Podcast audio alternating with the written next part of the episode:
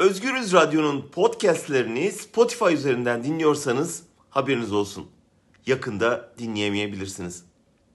Türkiye'de sosyal medyayı denetime almayı amaçlayan yasa Temmuz'da kabul edilmişti. Twitter, Facebook, Instagram, Netflix, YouTube, Spotify gibi kuruluşlara Türkiye'de temsilci atamaları için 1 Ekim'e kadar süre verilmişti. Verilen süre geçen hafta doldu. Verdiğim örneklerden sadece Netflix lisans başvurusu yapıp giyotine kafayı uzatmaya karar verdi. Diğerleri sessizliğini sürdürüyor. Radyo Televizyon Üst Kurulu 3 Ekim'de bir duyuruyla ilkin Spotify'ı uyardı. Başvuru yapmazsa 72 saat içinde yayınlarına son vermesi gerekir dedi. Yasa bu durumda kademeli olarak artan cezalar öngörüyor. Önce para cezası ve reklam yasağı, ardından band genişliğinin daraltılması.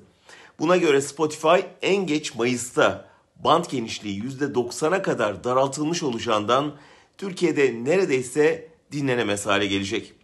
Bilişim hukuku uzmanı Yaman Akdeniz, adil yargı olmayan ortamda Twitter'ın hatta Facebook'un Türkiye'ye gelmesi çok zor.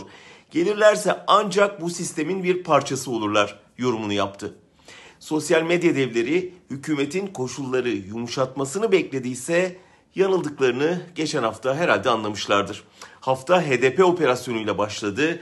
Akdeniz'deki krizin Kafkaslara taşınmasıyla sürdü. Korona yalanının ortaya çıkması ve Avrupa Birliği'nin Aralık'ta ambargo tehdidiyle bitti. Avrupa uzun zaman sonra sesini yükseltmeye başladı. 5 yıl Ankara'da görev yaptıktan sonra Almanya'ya dönen Büyükelçi, Alman Büyükelçisi Martin Erdmann geçen hafta Frankfurter Allgemeine Zeitung'da Erdoğan'ın nefesi kesildiğinde başlıklı bir makalede aynen şöyle yazdı. Bir süredir mevcut sistemin çöküşünün işaretleri var. Stratejik dikkat Türkiye'nin mevcut liderliğinin gücünün tükendiği güne odaklanmalı. İlk kez bir Alman diplomat bu netlikte ertesi günden söz ediyor. O günün yaklaştığını artık dünyada görüyor.